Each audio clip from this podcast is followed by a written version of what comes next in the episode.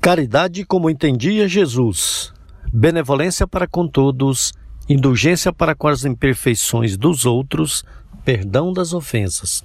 Livro dos Espíritos, pergunta 886. Fraternidade em Ação. Navegando nas ondas do bem. Olá, caro ouvinte, começa agora o Fraternidade em Ação de hoje. Aqui é seu amigo Sebastião Ribeiro, que em nome do Mestre Jesus terá a alegria de estar ao seu lado neste programa. Mensagens, entrevistas, músicas, vamos juntos refletir o verdadeiro sentido da caridade conforme nos ensina Jesus e através do livro espírita apresentar nossa contribuição para a melhora do mundo em que vivemos. Fique ligado na programação Jesus, o Filho do Homem, Maria, Mãe da Humanidade, Saiba mais com o Evangelho e no Conversa de Família de hoje falaremos sobre o Brasil, coração do mundo, pátria do Evangelho. Este programa é uma realização do Centro Espírita Caridade o Caminho. Em tom maior, Sagres. Fraternidade em ação. O momento de crescimento espiritual na Sagres. Nós queremos agradecer aqui aos amigos que nos têm ajudado a fazer esse programa. Primeiramente aqui agradecer muito aí ao Adair Meira, nosso amigo, nosso companheiro aí, que concede para nós aí esse espaço para nós realizarmos o nosso programa. Obrigado aí, Meira San. Agradecendo também aos amigos aí, o Evandro Gomes, a Cleia Medeiros, a Nairiele, o Francis Mar, o Jonatas e também os meus amigos Petras de Souza e Vinícius Tôndolo, o Charles Pereira, que tem nos incentivado, além do nosso amigo Alipe Nogueira e também o Justino Guedes. Agradecer também aqui o nosso amigo Roberval Silva, que tem montado esse programa aí de uma forma é, de mestre mesmo. Obrigado, viu, Roberval Silva. Tchau, é muita paz, alegria, né? Que a gente dá o abraço para os nossos queridos ouvintes que participam das perguntas, né? Dos nossos amigos que estão sempre sintonizados conosco. Um grande abraço lá para Rio Verde, ao Vitor e Adriana, que está sempre conosco, toda a comunidade espírita lá de Rio Verde, nossos queridos irmãos queridos. Também Creus e sua família de Goianésia, ao Edinho, é toda aquela região possa se sentir abraçado por todos nós. Vai também um grande abraço para a comunidade espírita de Itaberaí, lá o pessoal do Allan Kardec, Vicente Paula, Cristo Redentor, Anjo Ismael. Um abraço, seu Valdemar. E o seu irmão também, seu Sebastião. Um grande abraço. Que a sua esposa Conceição também, que possa estar sempre ligadinho conosco. Um grande abraço também para a comunidade do Barreiro, para toda a turma da Fazenda Cachoeira, né, do Centro Espírita Eurípides Barçanufo, o Hélio, a Aparecida, a Joana, a Jéssica, a Cárita, a Divina, o Jean, a Fátima, essa gente toda maravilhosa, de coração bondoso, muita paz, um abraço a todos. Então também um abraço para o seu Moacir de Inhumas, pai da Bárbara, da Casa Esperança, um grande abraço, meu amigo. Também vai para o nosso porteiro aqui do condomínio, é, Panorama Parque 2, né? Que é uma grande alegria, que está sempre sintonizado conosco, seu Hélio. Muito um abraço, seu Hélio, muita paz. Fraternidade em ação. Ondas de amor, à luz da doutrina espírita. Vem aí a mensagem inicial e a nossa prece. Senhor, pelo Espírito Bezerra de Menezes, Psicofonia de Divaldo Pereira Franco, na reunião do Conselho Federativo Nacional em Brasília, Distrito Federal. Os homens reúnem-se no mundo para pedir, reclamar, maldizer. Legiões humanas devotadas à fé entregam-se para que as comandes. Multidões sintonizam contigo buscando servir-te Permite-nos agora um espaço para a gratidão por estes dias de entendimento fraternal que vivemos na casa que nos emprestastes para o planejamento das atividades evangélicas do futuro. Como não estamos habituados a agradecer e louvar sem apresentar o rol das nossas súplicas, permite-nos fazê-lo de forma diferente. Quando quase todos pedem pelos infelizes, nós nos atreveremos a suplicar pelos infelicitadores. Quando os corações suplicam em favor dos caídos, dos delinquentes, dos que se agridem, nós nos propomos a interferir em benefício dos que fomentam as quedas, os delitos e a violência. Quando os pensamentos se voltam para interceder pelos enfaimados, os carentes, os desiludidos, nós nos encorajamos a formular nossas rogativas por aqueles que respondem por todos os erros que assolam a terra, estabelecendo a miséria social, a falência moral e a derrocada nas rampas éticas do comportamento. Não te queremos pedir pelas vítimas de todos os matizes, senão pelos seus algozes, os que entenebreceram os sentimentos, a consciência e a conduta, comprazendo-se quais chacais sobre os cadáveres dos vencidos.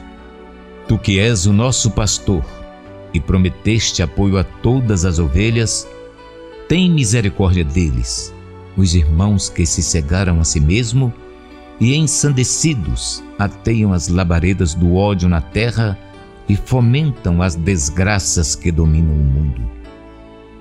Tu podes fazê-lo, Senhor, e é por isto que, em te agradecendo todas as dádivas da paz que fruímos, não nos podemos esquecer desses que ardem nas labaredas cruéis da ignorância, alucinados pelos desequilíbrios que os tornam profundamente desditosos. Retira dos nossos sentimentos de amor a cota melhor e canaliza-a para os irmãos enlouquecidos na volúpia do prazer, que enregelaram o coração longe dos sentimentos de humanidade e que terão que despertar um dia sob o látego da consciência que a ninguém poupa. Porque já passamos em épocas remotas por estes caminhos é que te suplicamos por eles, os irmãos mais infelizes que desconhecem a própria desdita.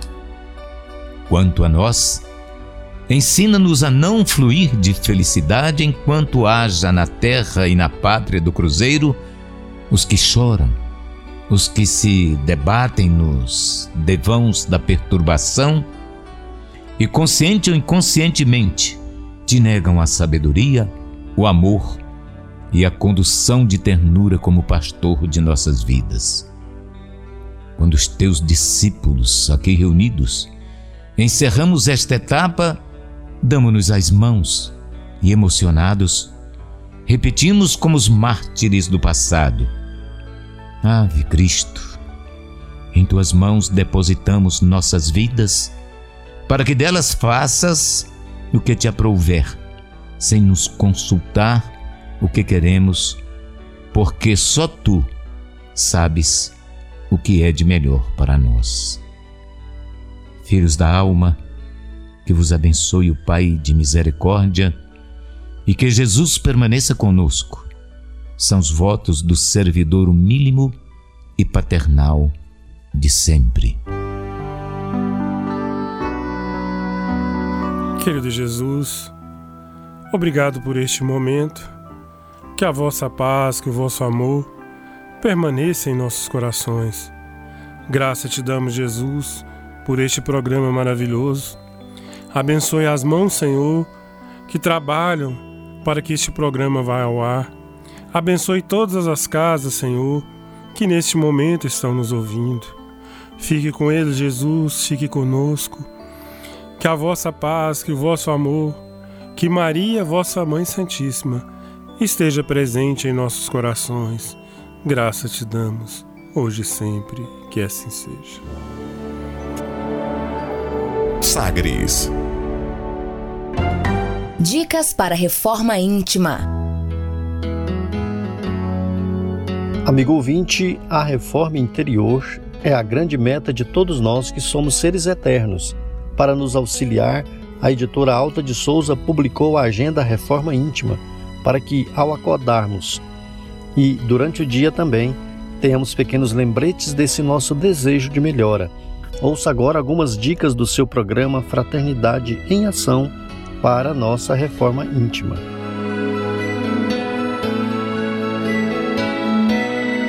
Agenda de Reforma Íntima, Reflexão e Vivência em torno do Evangelho. Considera o que digo, e o Senhor te dê entendimento em tudo.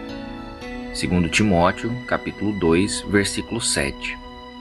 Sugestão para sua prece diária. Prece rogando a Deus o estímulo à esperança. Mensagem reflexiva. Lembra-te de que não és tu quem espera pela divina luz, é a divina luz, força do céu ao teu lado, que permanece esperando por ti. Emmanuel, no livro Fonte Viva. Se você está interessado neste método para sua melhoria interior, conheça e utilize a Agenda Reforma Íntima. Ligue para Livraria e Distribuidora Vantubil de Freitas no WhatsApp 98215 6037 98215 6037 e peça seus livros de reflexão, de estudos, livros esclarecedores que auxiliam nosso equilíbrio anterior. Fraternidade em Ação.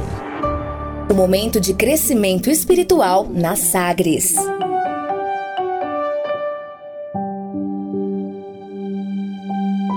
Segundo Joana de Ângeles, todos precisamos de algo que nos auxilie a enfrentar com tranquilidade os problemas e a solucioná-los, a suportar as dores e superá-las, a compreender a necessidade das lutas e vencê-las, a manter o bom ânimo e não tombar em erros.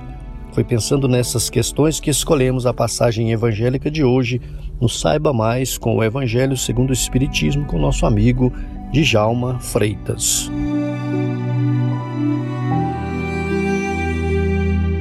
Olá, amigos em Cristo, que a paz de nosso Senhor Jesus esteja em nossos corações. Iniciaremos hoje mais uma vez com essa alegria, com essa harmonia de sempre, de estarmos próximos através do rádio. E para hoje vamos conversar sobre escândalos, maldade, o mal. Do capítulo 8, Escândalo, se a vossa mão é motivo de escândalo, cortai-a. Vamos ler um pequeno trecho. Se algum escandalizar um destes pequenos que crê em mim, quer dizer, se alguém que fizer o mal, prejudicar, tropeçar, melhor fora que lhe atassem ao pescoço uma dessas mós que um asno faz girar e o que lançassem no fundo do mar.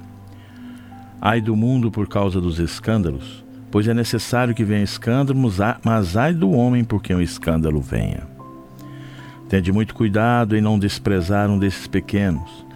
Declaro que os, os anjos do céu veem incessantemente a face de meu Pai que está nos céus, porquanto o Filho do Homem veio salvar o que estava perdido.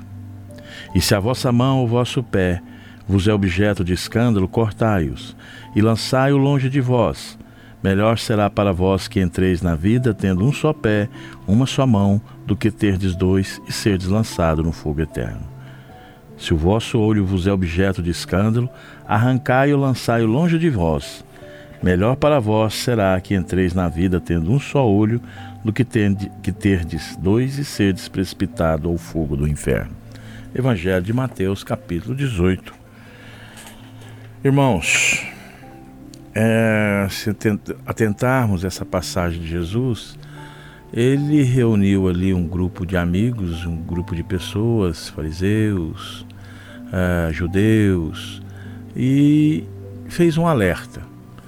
Um alerta para que todos nós prestássemos atenção na nossa vida, para que prestássemos atenção nas maldades que ainda praticamos. Nós podemos dizer também que não temos a obrigação de praticar o mal o fruto dos escândalos são consequência das provas e expiações que provêm do nosso livre-arbítrio.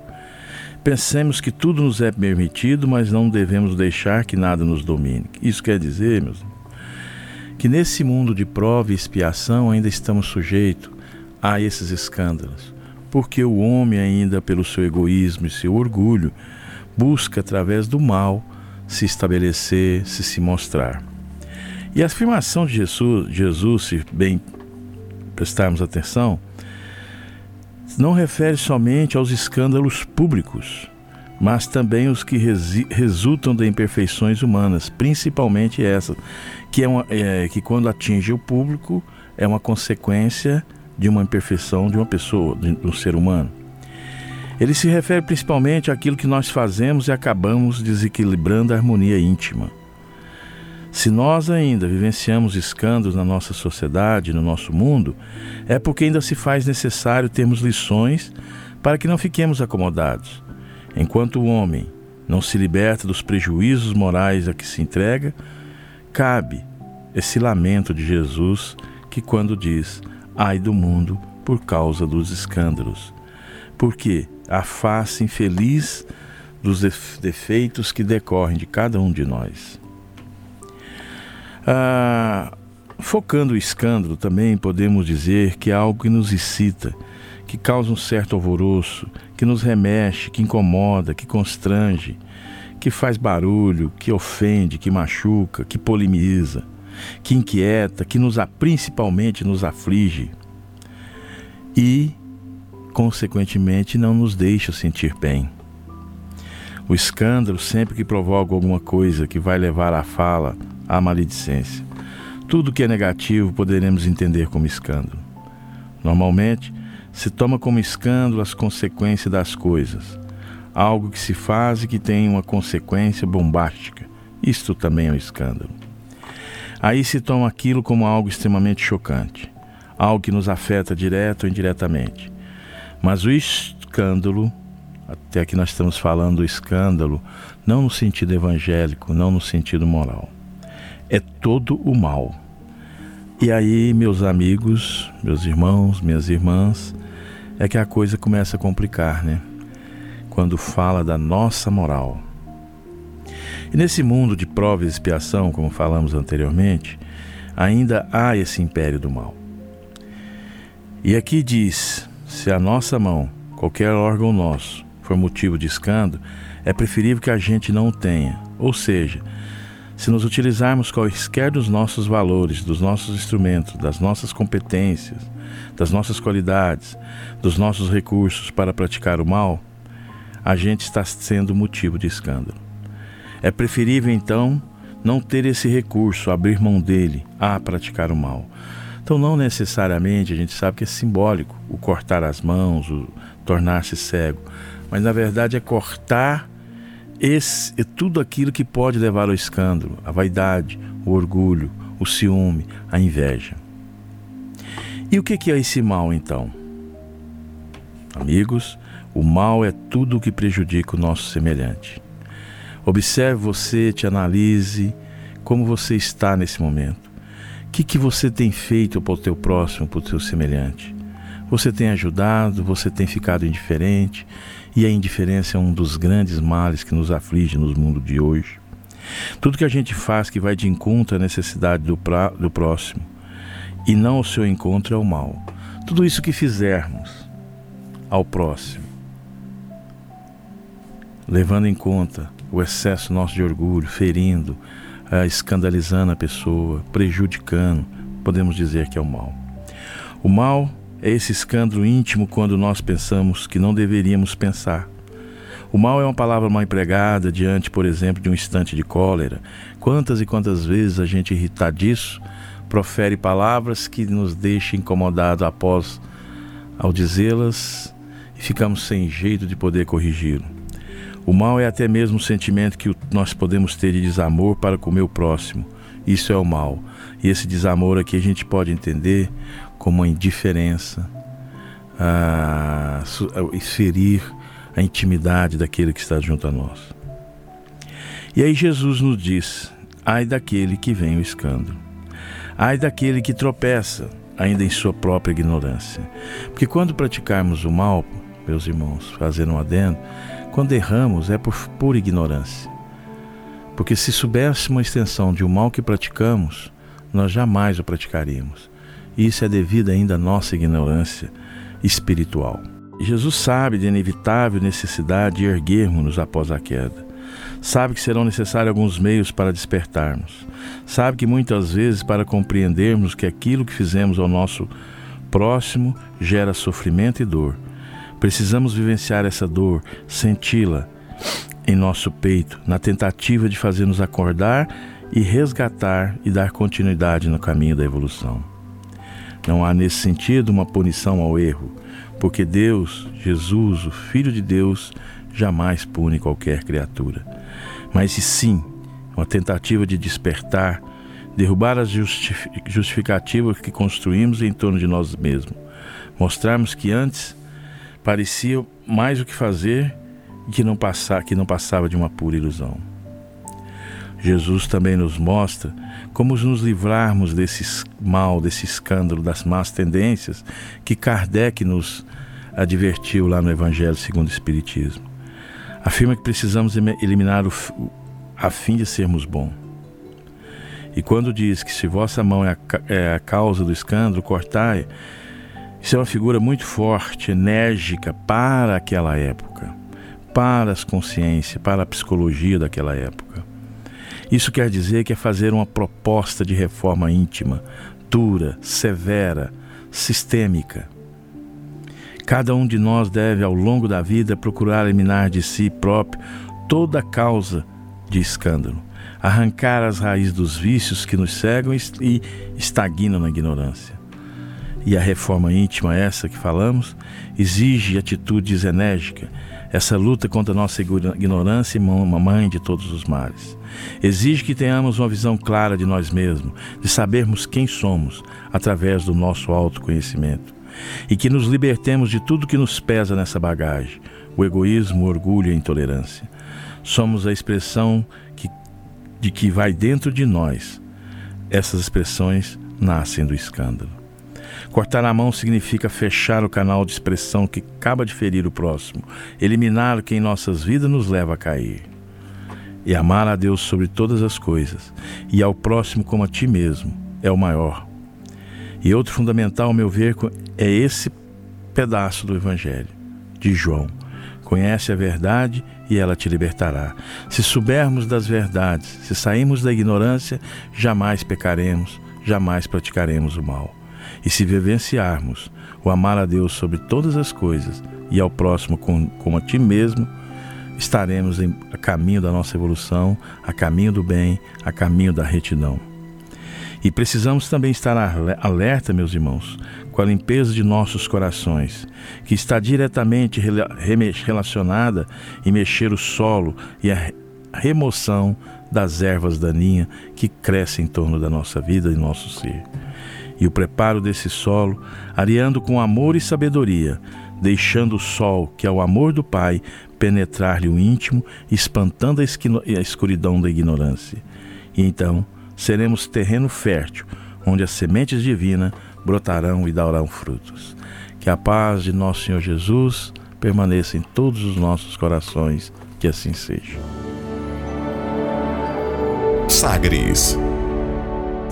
Conversa de família.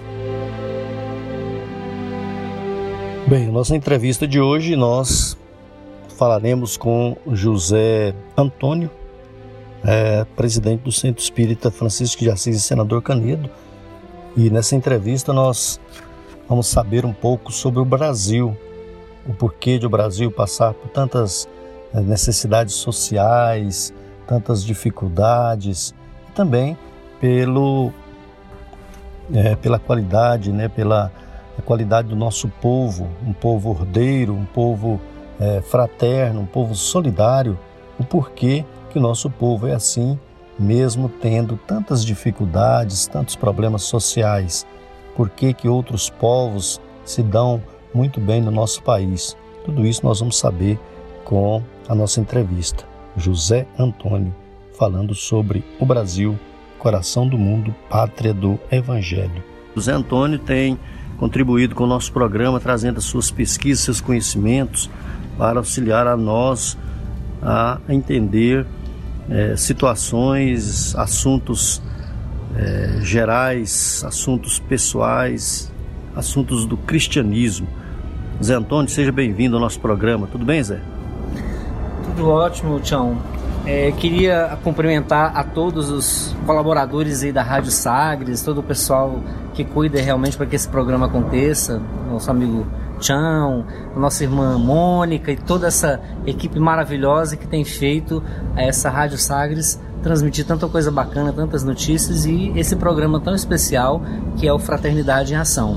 Estou aqui para contribuir naquilo que Deus permitir e que puder. Eu queria fazer uma pequena corrigenda, é, Sebastião, da, do programa passado, quando falávamos de Tiago maior que seria Mateus. Não, é, no momento, talvez pela empolgação do Misturou, programa. né, José? É, Levi é que é Mateus. Então tinha Tiago maior, Tiago menor. Os irmãos eram é, Tiago menor e João Evangelista, filhos de Salomé. Salomé leva os filhos até Jesus pedindo para que eles possam colocar um à sua direita e um à sua esquerda. Como já nos referimos em programa passado, quando falamos de João Batista, sobre ele, Maria, é, não há necessidade da gente entrar nesse assunto novamente. Estamos Isso- aqui à sua disposição. Isso mesmo, e, e o nosso ouvinte, se quiser acompanhar aí também, pode entrar lá no Sagres Online, né, e clicar no Fraternidade em Ação, e você pode ouvir o programa passado, né, o programa que nós falamos a respeito de Francisco de Assis. Mas hoje nós vamos falar, José, sobre o Brasil, né, nós estamos aí em comemoração da... eh, tivemos em setembro a comemoração da Semana da Pátria, né, da independência do Brasil, e aqui é, neste mês de novembro se comemora Proclamação, Proclamação. da República, Exato. 15 de novembro de 1888, 89. quando Deodoro da Fon- Fonseca proclamou a República Brasileira. exatamente. E, e nessas comemorações nós queríamos falar um pouco a respeito do nosso país. né? qual o destino do Brasil, José Antônio, no contexto das nações? Certo. É, no livro Brasil, Coração do Mundo, Pátria do Evangelho, o nosso é, irmão espiritual, Humberto de Campos, que depois mudou o pseudônimo para Irmão X, devido a algumas dificuldades que Chico Xavier teve na justiça com relação ao seu ao nome do grande escritor brasileiro Humberto de Campos, ele vem nos falar é, de forma brilhante é, do destino do Brasil, da, da missão importantíssima que esse país tem perante a coletividade humana, perante o orbe terreno. Ele nos diz em determinado ponto que assim como a Grécia teve a sua hora, Roma teve a sua hora, é, a França teve a sua hora, da mesma forma também o Brasil vai ter a sua hora no calendário divino.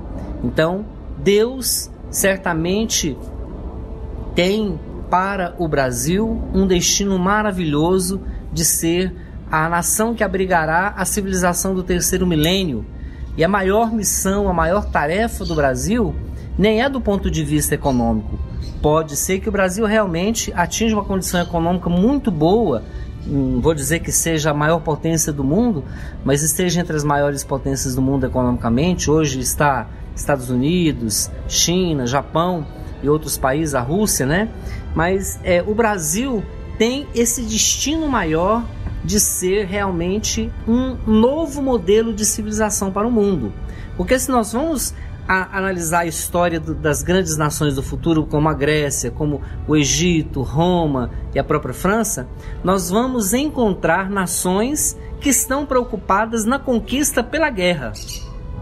E o Brasil recebeu do Cristo, das mãos divinas do Cristo, quando ele esteve aqui no século XIV e visitou as plagas brasileiras, que à época era uma imensa mata eh, de 8 milhões de quilômetros quadrados, e visitando juntamente com Ismael, Eliu e uma pleide de espíritos superiores, de anjos que visitaram o orbe naquele tempo, visitando, ele abençoou as terras brasileiras e disse que a partir daquele momento transplantaria a árvore do seu evangelho da terra cansada da Palestina para o Brasil.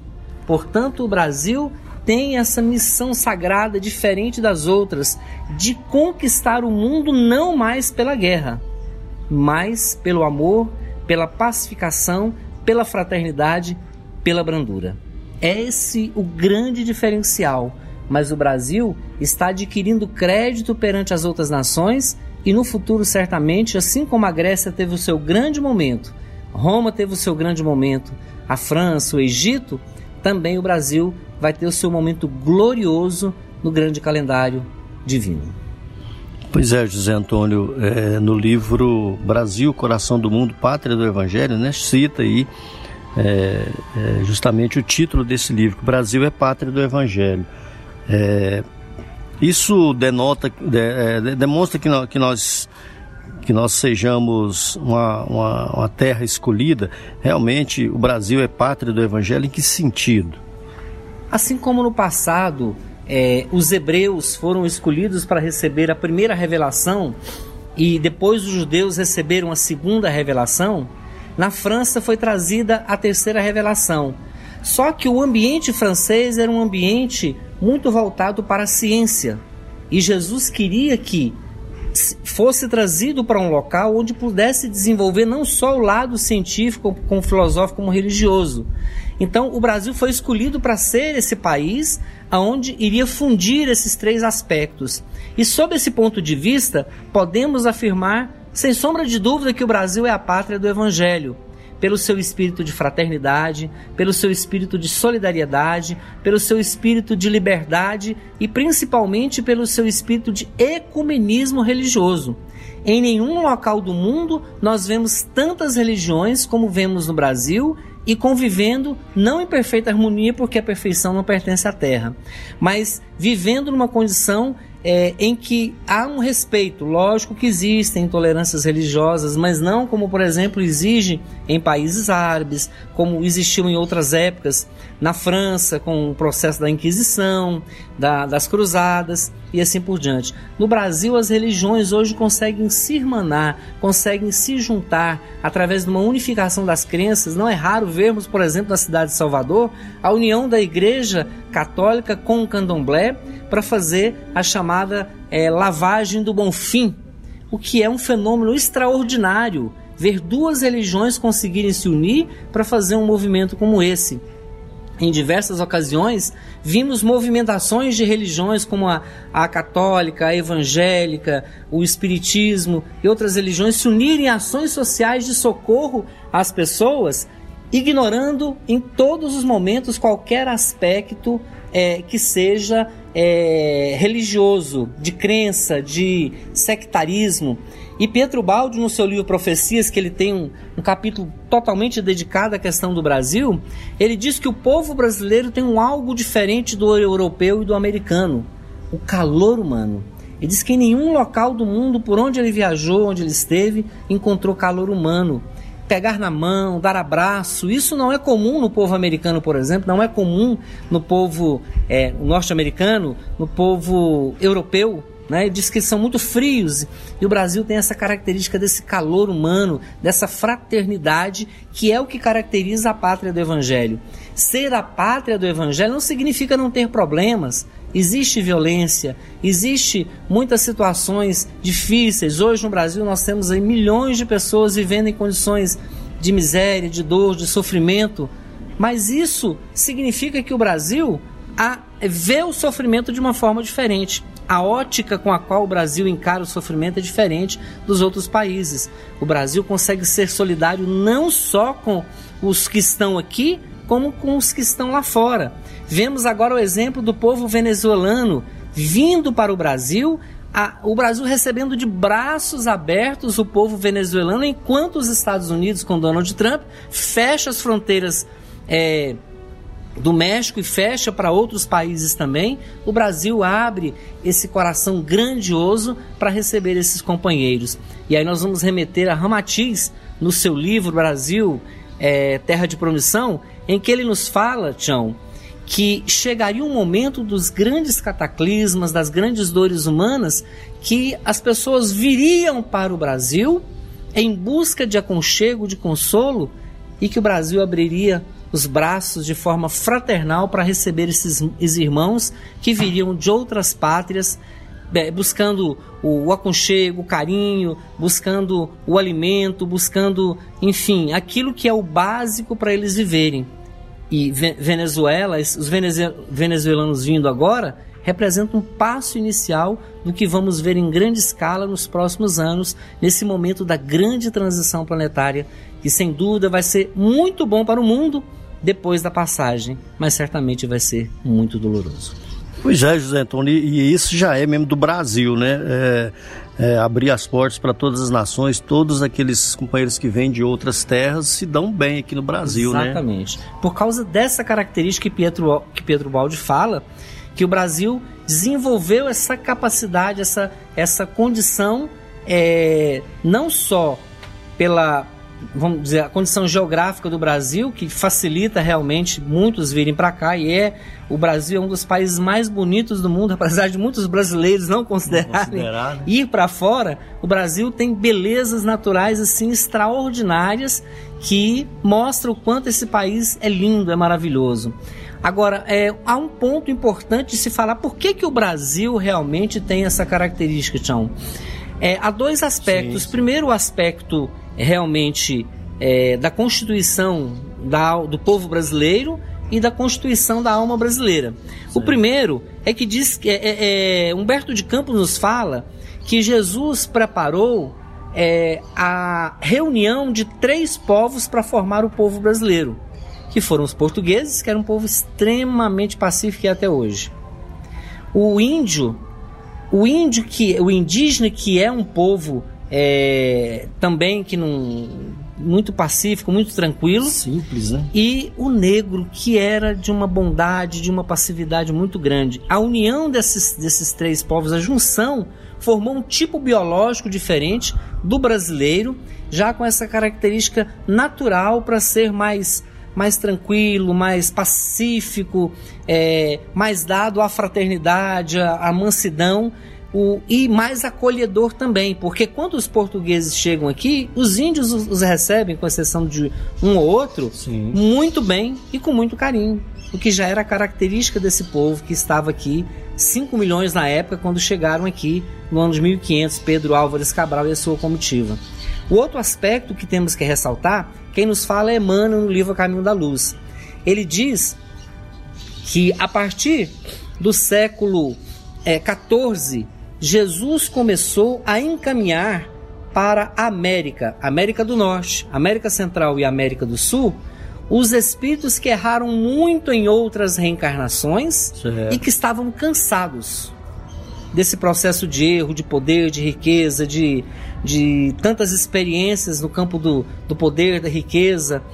E mas que já estavam tendentes à fraternidade. Então ele diz que Jesus Estavam centralizou né? a reencarnação certo. desses espíritos mais sensíveis, mais dispostos a se regenerar e mais dispostos à fraternidade e que haviam errado muito, para poder reencarnar América do Norte, América Central e América do Sul.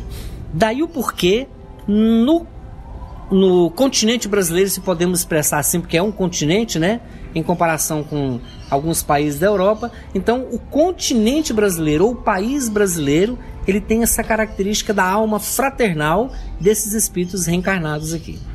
Muito bem. José Antônio, nós estamos é, chegando ao final do primeiro bloco, nós vamos falar aí mais sobre o Brasil, coração do mundo, pátria do Evangelho. Se nós podemos perder essa condição né, de Brasil, é, pátria do Evangelho e o que, que tem atrasado o, o, nosso país para ser o celeiro do mundo e qual é a responsabilidade nossa perante os compromissos assumidos, né? Nós é, sacrificamos muito a, a alguns povos também no nosso país. Nós vamos falar mais a respeito disso aí no nosso segundo bloco.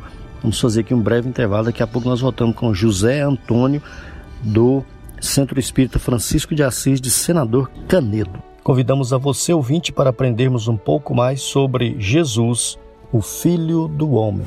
Jesus, o Filho do Homem.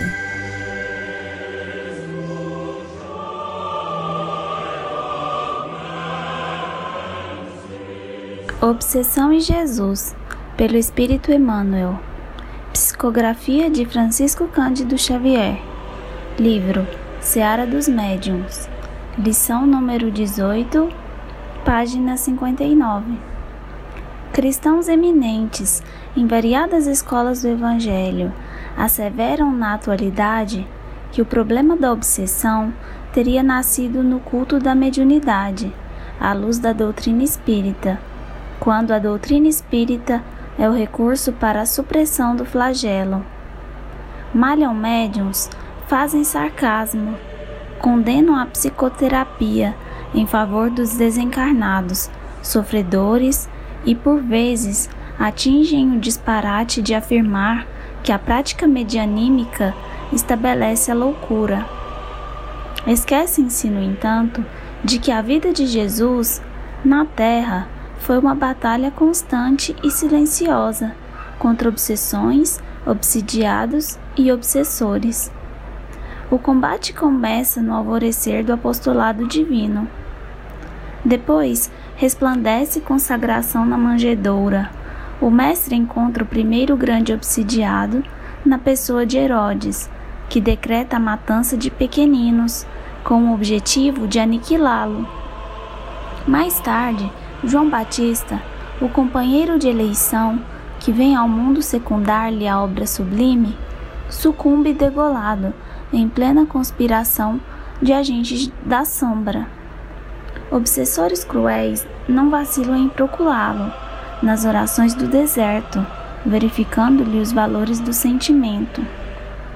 A cada passo, surpreende espíritos infelizes, senhoreando médiuns desnorteados. O testemunho dos apóstolos é sobejamente inequívoco. Relata Mateus que os obsidiados geracenos chegavam a ser ferozes. Refere-se Marcos ao obsidiado de Cafarnaum, de quem desventurado obsessor se retira clamando contra o Senhor em grandes vozes. Narra Lucas o episódio em que Jesus realiza a cura de um jovem lunático, do qual se afasta o perseguidor invisível, logo após arrojar o doente ao chão, em convulsões epileptoides, e reporta-se João a israelitas positivamente obsidiados que apedrejam o Cristo, sem motivo, na chamada festa da dedicação. Entre os que lhe comungam a estrada, surgem obsessores e psicoses diversas. Maria de Magdala, que se faria mensageira da ressurreição, fora vítima de entidades perversas. Pedro sofria obsessão periódica. Judas era enseguecido em obsessão fulminante. Caifás mostrava-se paranoico. Pilatos tinha crises de medo. No dia da crucificação, vemos o Senhor rodeado por obsessões de todos os tipos, a ponto de ser considerado pela multidão inferior a Barrabás, malfeitor e obsesso vulgar. E por último, como se quisesse deliberadamente legar-nos preciosa lição de caridade para com os alienados mentais, declarados ou não, que enxameiam no mundo, o divino amigo de hoje classificaria por cleptomaníacos pertinazes.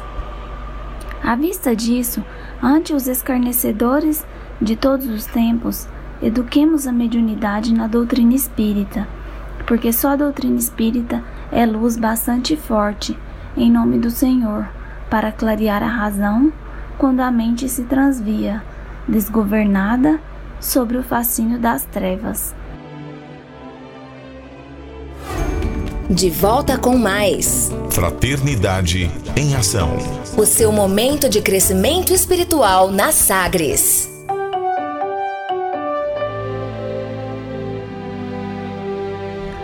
Nós estamos falando com José Antônio, do Centro Espírita Francisco de Assis. Estamos falando sobre o Brasil, pátria do mundo. Brasil, coração do mundo, pátria do Evangelho. Nós perguntamos para o Zé Antônio se nós podemos perder essa condição de pátria do Evangelho. Pois não, José Antônio.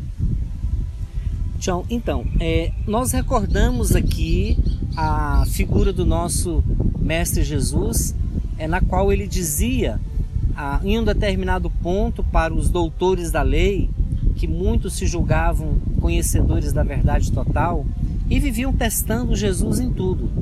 Então ele, em determinado momento, ele diz: em verdade, em verdade vos digo que essa árvore será arrancada de vós e entregue a um outro povo que dará frutos. Então, a árvore a que ele se referia é a árvore do Evangelho, que Jesus deixava para aquele povo na condição da segunda revelação da lei de Deus, porque a primeira foi trazida por Moisés, a segunda revelação que não foi aceita pelos judeus e que até hoje ainda não aceitam que o Messias, conforme falou Isaías, né, o príncipe da paz, que ele teria vindo. E até hoje ainda esperam por um Messias naquela região, sendo que ele já veio há dois mil anos atrás, trouxe a sua mensagem e eles o repeliram. Porque é, os judeus perderam essa condição da árvore do evangelho? Porque foi transplantado para o Brasil? Porque ela não deu fruto. Até hoje ainda existe entre Israel e os palestinos uma intriga, uma briga muito grande por causa de um pequeno espaço de terra que já poderia ter sido resolvido há muito tempo através do que? Da diplomacia, do diálogo, de um ceder de um lado, outro ceder de outro. E desde aquela época já existia essa rixa, essa intriga entre os povos palestinos e judeus, e até hoje permanece essa mesma situação. Como é que o Brasil poderia então perder essa condição de pátria do Evangelho?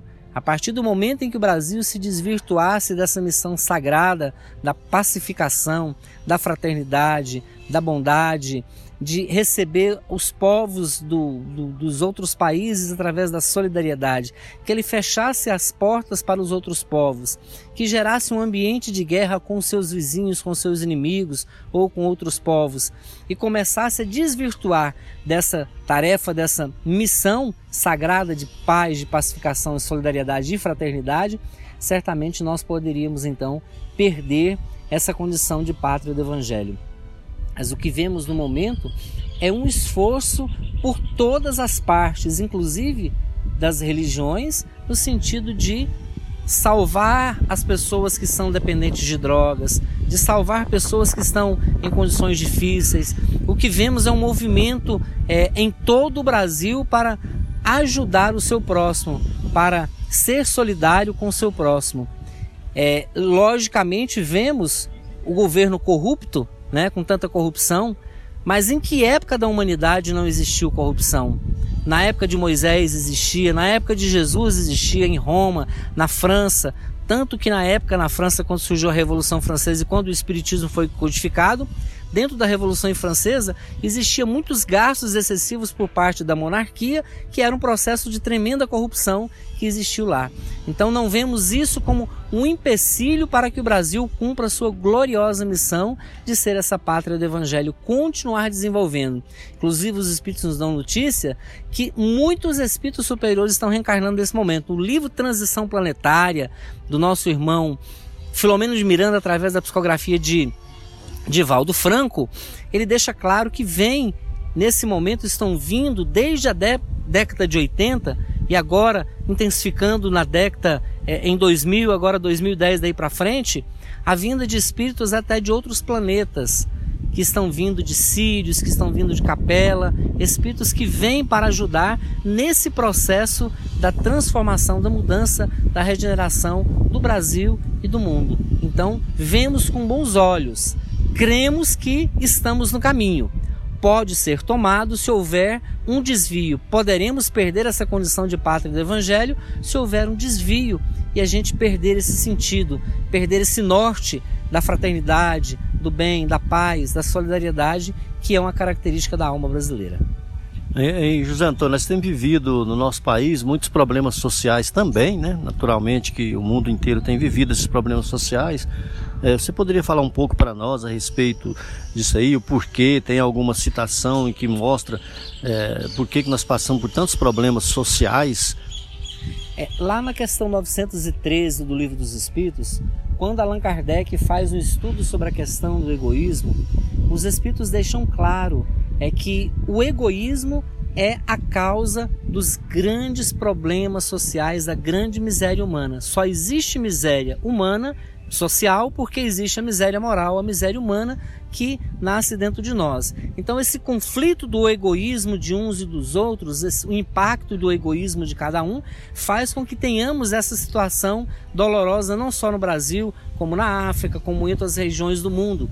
Se formos analisar o problema da África, por exemplo, e fôssemos voltar os olhos para a Europa e para os Estados Unidos, dias atrás assistíamos uma é, reportagem que dizia que só o que sobra de alimento, alimento que são jogados no lixo nos Estados Unidos daria para alimentar a África no seu problema da, da fome, o que prova que realmente existe um grande egoísmo por parte de nós seres humanos.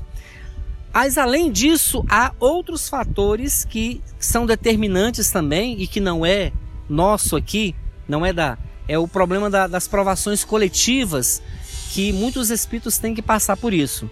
Divaldo Franco nos esclarece que Joana de Ângeles, em determinada feita, deu-lhe uma orientação que o Brasil tinha não era um país tão endividado com a lei divina, mas que havia duas grandes dívidas que o Brasil havia adquirido, uma com a Guerra do Paraguai.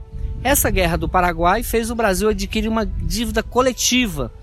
Ele pagou essa dívida, segundo Divaldo recebeu a orientação de Joana, através da construção da usina de Itaipu, Sim. onde o Brasil, dividindo a energia com o Paraguai, pôde então, de forma solidária, quitar essa dívida. E a outra dívida, a grande mancha que o Brasil tem, foi a dívida da escravidão. A desconsideração com os nossos irmãos negros, na época, sendo escravizados, eles viriam e foram ou encaminhados por Ismael, que é o anjo protetor, é o espírito protetor do Brasil, através do processo intuitivo, transferiu aqueles irmãos da África para o Brasil para ajudar o Brasil naquele momento inicial na construção. Foram escravizados.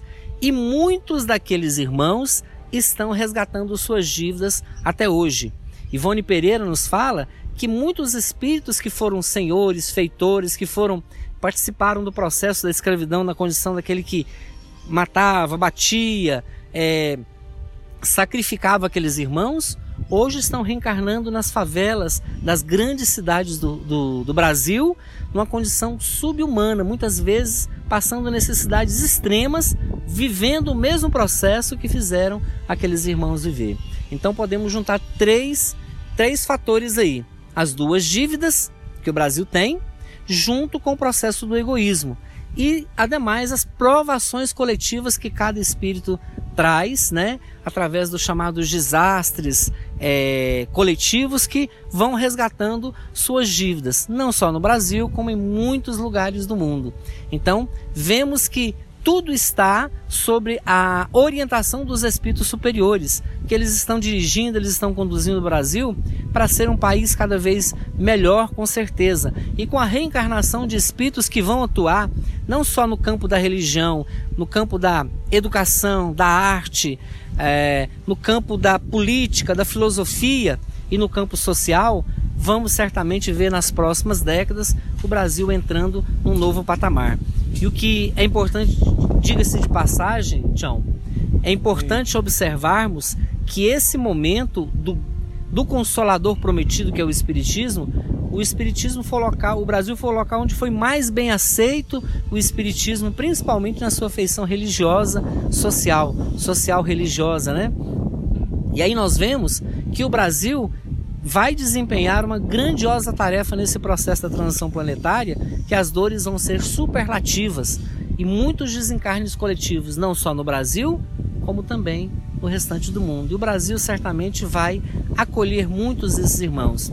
E aqui nós queríamos lembrar então é, da daquela frase de Emmanuel que ele diz, né?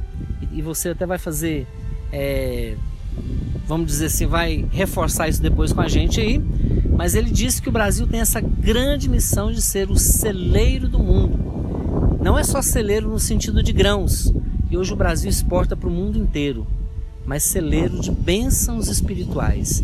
Então o Brasil, quando visto do mais alto pelas, pelos telescópios, quando visto do mais alto pelos satélites, é, apresenta uma grande luz que se irradia do continente brasileiro, né, do povo brasileiro, desse país maravilhoso. Pois é, José Antônio, é, presidente do Centro Espírita Francisco de Assis, senador Canedo, falando sobre o Brasil, coração do mundo, pátria do Evangelho.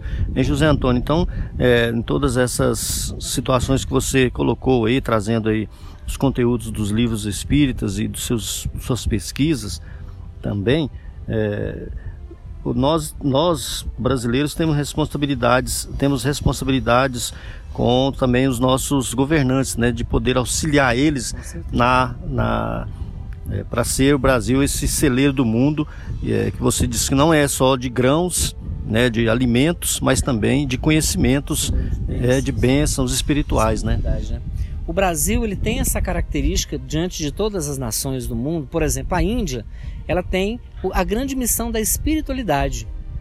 Mas o Brasil tem a grande missão da fraternidade, da unificação das crenças, de estar é, um país que vai legar para o futuro essa condição que a gente todos somos irmãos, que a gente não precisa ficar brigando um com o outro, gerando uma intolerância religiosa. Isso o Brasil foi criando ao longo dos séculos, e isso vai culminar nessas próximas décadas com espíritos mais preparados que vão reencarnar para desempenhar essa tarefa. E vamos chegar um momento, eu me lembro de Chico falava que os espíritas e os católicos são é, religiões irmãs, que vamos ver o católico abraçado com o espírito para fazer uma ação social, os nossos irmãos umbandistas abraçados com o católico, com o espírita para fazer uma ação social, os espíritas abraçados com os evangélicos, católicos, umbandistas, os os é, budistas, os islamitas abraçados e mostrando para o resto do mundo, Tião, que a gente não precisa brigar é, por religião, que a gente precisa brigar é pela paz, precisa brigar é, é no sentido de fazer o bem, é aquilo que fala Adolfo Bispo de Argel no Evangelho, a nobre rivalidade do bem. É isso que nós precisamos ter no nosso Brasil e essa nova forma de ver ser exportada também para o restante do mundo. Então é muito importante que a gente lembre realmente dessa missão extraordinária que o Brasil tem, esse trabalho é, maravilhoso de união, de fraternidade, de auxiliar realmente esse planeta a ser melhor, mas a gente só pode ser melhor se a gente melhorar. Então, eu, o processo é nosso, é individual, é de cada um. Né? Não tem como é, ser coletivo se a gente não se melhorar. Então, tem que haver uma melhora nossa, é, de reforma íntima, de mudança, de autotransformação para fazer desse Brasil um Brasil melhor. E você citava a questão dos governantes. Como é que nós podemos então ajudar os nossos irmãos governantes? Em primeiro lugar, orar por esses irmãos. Ninguém imagina a responsabilidade que é você assumir a chefia de uma nação, de um estado, de uma cidade, é, estar ali desempenhando uma tarefa dessa. Logicamente, existem aqueles que negligenciam o seu dever e que se tornam corruptos? Sim, há. Mas mesmo esses, vamos orar para que eles possam desempenhar a contenta sua tarefa. E outro aspecto que nós temos que aprender é o povo brasileiro aprender a democracia verdadeira. Nós aprendermos a votar, nós aprendermos a, a, a dar o voto é, sincero, o voto verdadeiro, sem troca, sem nenhuma barganha, porque isso é o que prejudica e faz a política se tornar, ao invés de uma política verdadeira, porque a política em si ela é um instrumento que Deus usa para poder fazer realmente o mundo ser melhor. Em todas as épocas da humanidade teve que haver o processo político para administração dos povos, das nações, mas nós é que temos a responsabilidade então de fazer isso ser melhor através da escolha certa, sem barganhas, sem ficar esperando nenhum favor, para que a gente possa construir um, um Brasil com justiça social, um país melhor. José Antônio, estamos chegando no final aí da, da nossa entrevista. Um minuto para você falar das suas considerações finais e alguma coisa que nós deixamos de perguntar. As nossas considerações finais é lembrar Jesus nesse momento, João. Ele, quando foi para o mundo espiritual, antes de partir, reuniu seus discípulos e disse: Um novo mandamento vos dou, que vos ameis uns aos outros, como eu vos amei.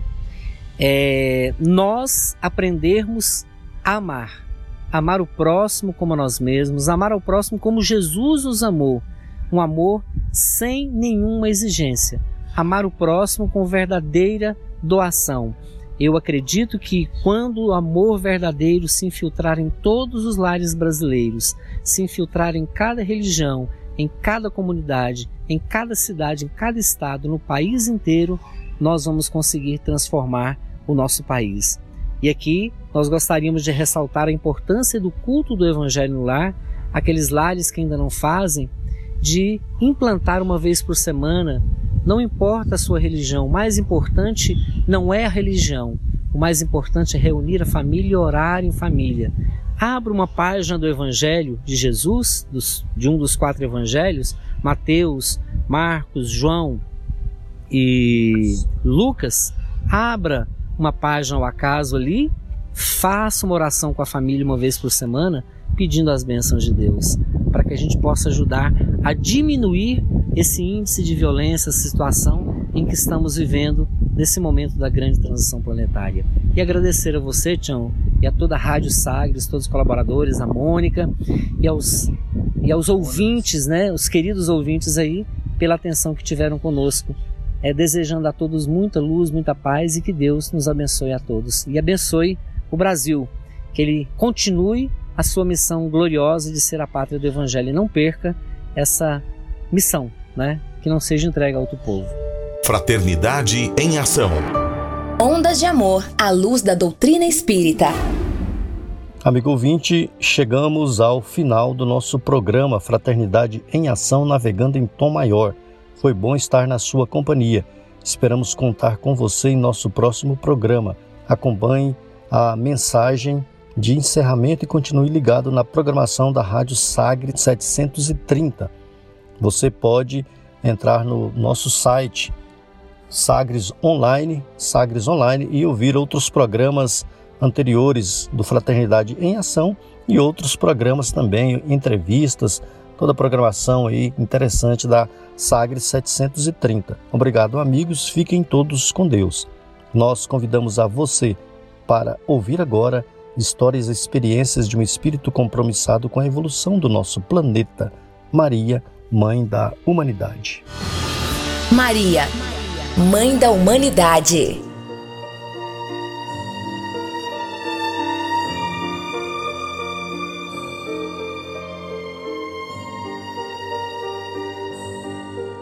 Do livro Maria, Mãe de Jesus, Oração.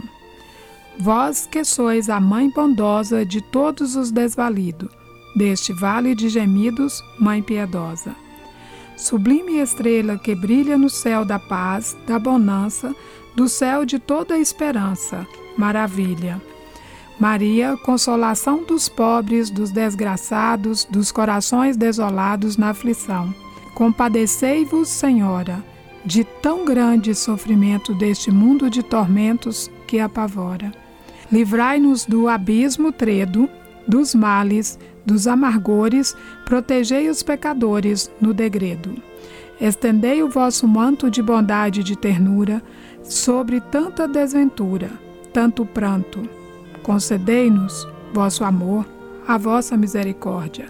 Dai paz a toda discórdia, trégua à dor Vós que sois mãe carinhosa dos fracos, dos oprimidos deste vale de gemidos, mãe bondosa, rogai por nós. João de Deus.